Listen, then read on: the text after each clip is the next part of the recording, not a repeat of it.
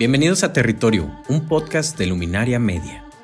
En este episodio abordaremos una de las problemáticas más importantes en el transporte público de Monterrey, el acoso en el metro. Quédate con nosotros.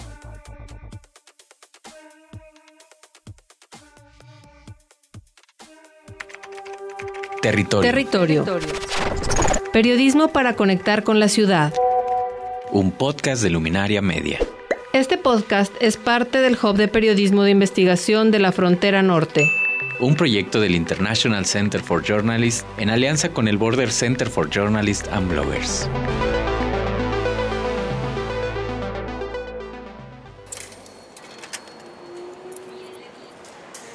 Me ha tocado de todo.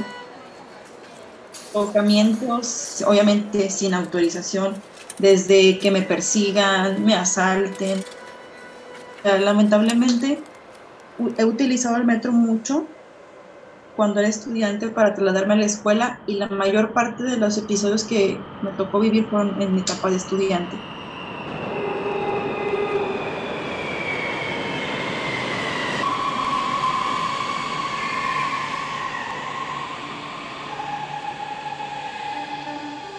Ella es Linda Villarreal, una usuaria del metro que nos cuenta una de las veces que fue víctima de acoso dentro de los vagones.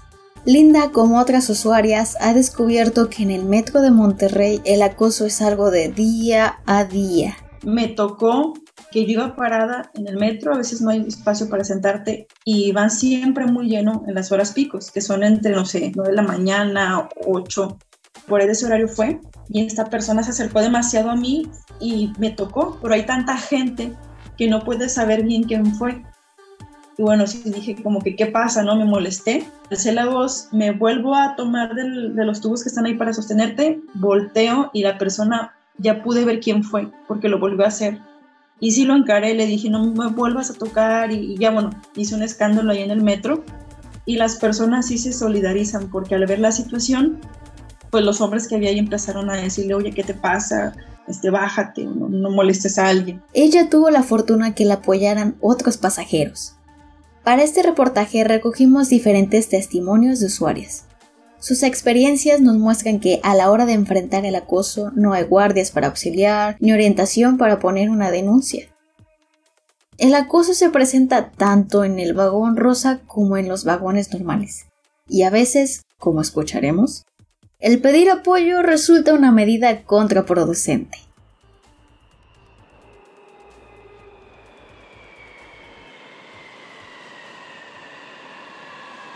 Desde enero a marzo de este año, 15.753.252 pasajeros usaron el servicio de Metcorrey.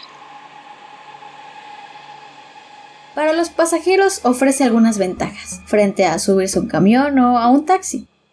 En su costo, aunque acaba de aumentar su tarifa a 5 pesos con 50 centavos, sus vagones climatizados o el ahorro de tiempo pueden ser una ventaja. El acoso, sin embargo, es algo que se ha normalizado y ha tenido un costo social extra para las pasajeras. Nos acercamos al Instituto Estatal de las Mujeres, que junto a ONU Mujeres realizó un diagnóstico sobre el acoso en el transporte público de Monterrey. Mi nombre es Ivonne Bustos, soy la secretaria ejecutiva del Instituto Estatal de las Mujeres. Los hallazgos del estudio del 2019 fueron reveladores. El 80% de las mujeres que viajan en transporte público no se siente segura cuando lo hace y además señalan específicamente los lugares en donde han sido víctimas o donde son más temerosas o reciben un mayor riesgo de ser violentadas. Territorio realizó una solicitud de transparencia a Metrorrey para obtener los reportes de acoso sexual que han tenido desde el 2018 hasta abril del 2022. En este tiempo hay un registro de 231 denuncias. Hemos estado revisando cuáles son las estadísticas que son muy altas sobre el acoso de las mujeres en el transporte. En ese sentido, nuestra prioridad en el tema de movilidad es que se genere esta política pública de vagón rosa que ya existía, pero mal implementada y que además pues funcionó muy poco tiempo sin ninguna supervisión, cosa que pues destinó ese proyecto al fracaso y pues derivó en un programa incluso de mala reputación ya por todo este mal manejo que se hizo desde el nivel gubernamental. El vagón rosa fue una iniciativa puesta en marcha desde el 2018 como una respuesta a las crecientes denuncias. Consiste en designar vagones y una zona exclusiva en el andén para mujeres, niños y adultos mayores que pueden viajar libres de acoso.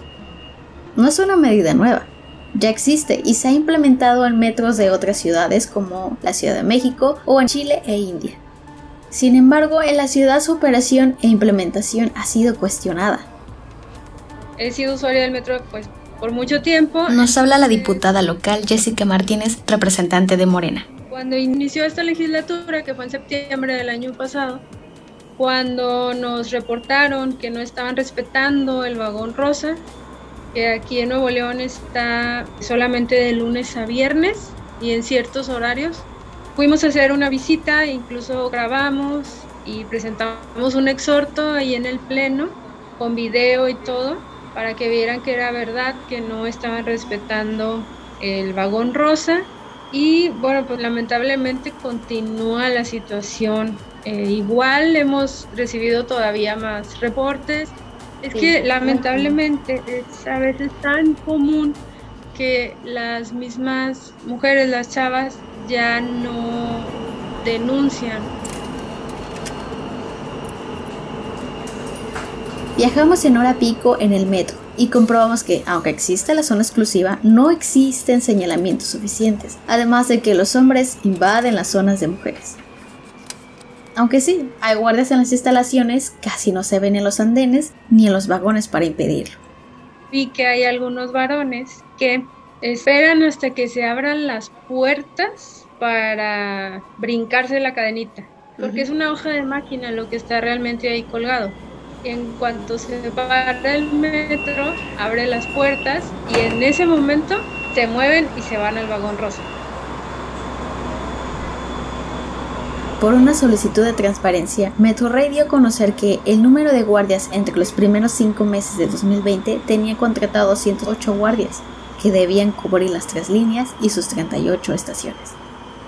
En octubre del año pasado, Jessica Fuentes presentó un exhorto a Metrorrey para que mejoraran las condiciones del vagón rosa. Hasta el cierre de este reportaje en el Congreso del Estado, los diputados estaban analizando reformas a la ley de movilidad para que haya un vagón del metro exclusivo.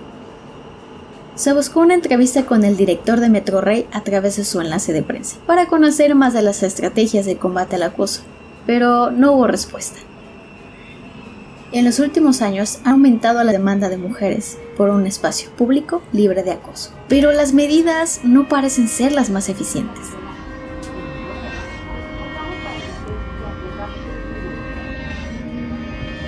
¿De dónde surgió esta idea de contar con un vagón rosa? Em, hay datos consistentes respecto a que el transporte es uno de los lugares donde mayor victimización sexual viven las mujeres. Habla Paula Soto, doctora en Ciencias Antropológicas por la Universidad Autónoma Metropolitana en Iztapalapa, quien en el 2017 realizó un estudio sobre el impacto del vagón rosa en la Ciudad de México. Entonces el estudio fue precisamente buscar Em, qué efectos tenía la separación de los vagones, pero esto se enmarca dentro de un problema mucho más, más general que tiene que ver con cómo las mujeres se relacionan con el espacio público y cómo el miedo y la inseguridad son un, un registro de los más importantes para que las mujeres se relacionen con ese espacio público. Soto señala que esa relación que tienen las mujeres con el espacio público es una experiencia diferente a la de los hombres que se va configurando desde la niñez con las permanentes llamadas de atención para las niñas con respecto a la peligrosidad del espacio público y que em, las niñas van asumiendo como ese espacio público efectivamente como un lugar de riesgo. Y eso termina produciendo una, un, modo de habitar mucho más limitado, restringido, eh, que se expresa en que las mujeres tienen una percepción distinta del espacio, que mm, tienen recorridos que son sumamente eh, persistentes, que muchas veces eh, desarrollan estrategias para un poco negociar con ese miedo y relacionarse con ese miedo. Por ejemplo, es frecuente ver mujeres que procuran ir acompañadas al metro, no salir de noche o cuando está oscuro suelen cambiar de rutas o tener a la mano objetos de defensa personal. ¿Esto te suena? Lo más importante es que mm, hay, una alta victimización de, de, las mujeres de violencia sexual, en el, sobre todo en el metro de la ciudad. Los tipos de violencia van desde aquellas que se denominan sin contacto, que pueden ser una mirada lasciva, que pueden ser eh, los piropos, que pueden ser la persecución, que puede ser eh, el exhibicionismo, hasta otros que tienen la particularidad de que es una forma de acoso sexual con contacto, es decir, toquetearlas, todos los que tienen que ver con contacto físico. Aunque el estudio está centrado en la Ciudad de México, en el metro de Monterrey ha habido casos y testimonios de que la seguridad no es algo que venga incluido en el precio del pasaje. En febrero del 2020, usuarias descubrieron que, además de haber sido acosadas en el metro, sus fotos, videos y acosos de mujeres eran subidas y compartidas en un grupo de Facebook. Las usuarias que se han atrevido a denunciar o a realizar acciones para frenar el acoso se han topado con una falta de interés de las autoridades en sus denuncias.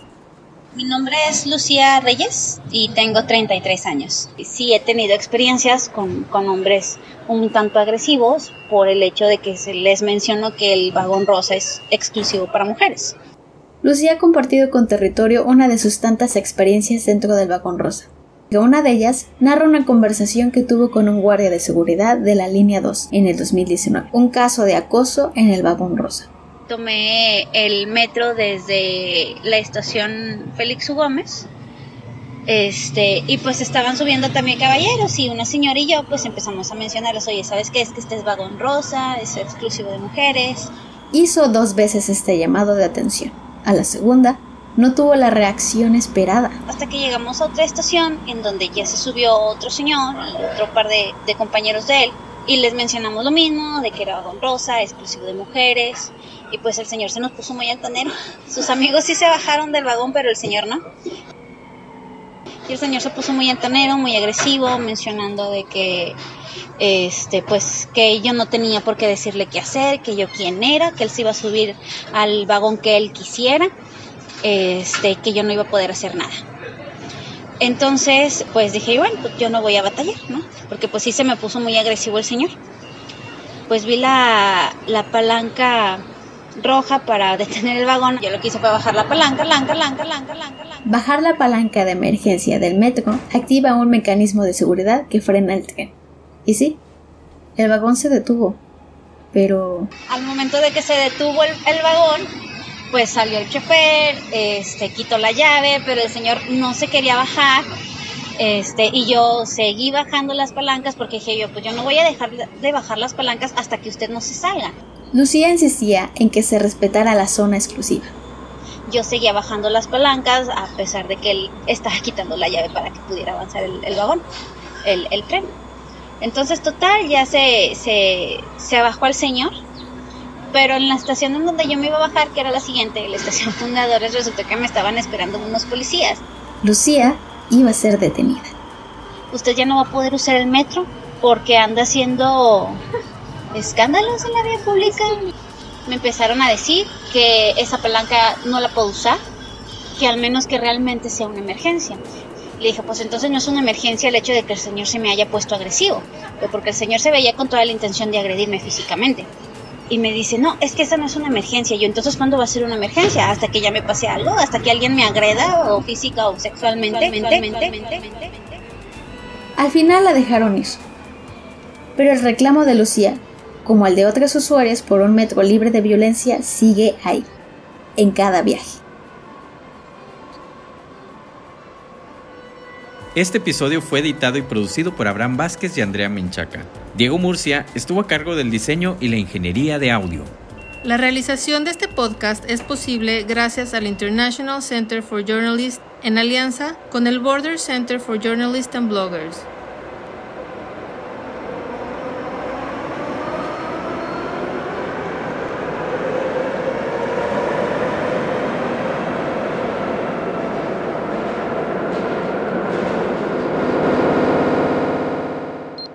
Territorio. Periodismo para conectar con la ciudad.